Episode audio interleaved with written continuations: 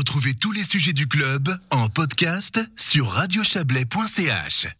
En Suisse, chaque personne doit être imposée de la même manière, quel que soit son statut marital. Il faut donc mettre fin au modèle actuel qui pénalise les couples mariés et instaurer une imposition individuelle. Les femmes libérales radicales avaient annoncé à l'automne dernier leur volonté de lancer une initiative en ce sens.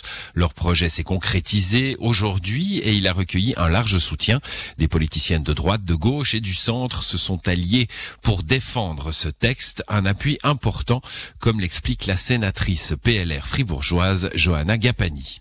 C'est extrêmement important parce qu'on se rend compte que l'imposition qu'on connaît aujourd'hui, elle pénalise en particulier les femmes, puisque souvent le deuxième revenu est sensiblement taxé de manière plus élevée que le premier revenu. Ce qui fait qu'il y a des couples qui arrivent à une décision où l'homme ou la femme décide de réduire, voire d'arrêter son travail. Et souvent, bah, ça pénalise malheureusement les femmes, donc c'est extrêmement important, c'est symbolique aujourd'hui de voir toutes les femmes ralliées derrière l'imposition individuelle. Le fait de présenter ce projet le 8 mars, journée internationale du droit des femmes, n'est donc pas dû au hasard. Alors cette initiative vise-t-elle à mettre fin au modèle familial traditionnel dans lequel l'homme travaille et la femme reste à la maison? Écoutez la réponse de Johanna Gapani.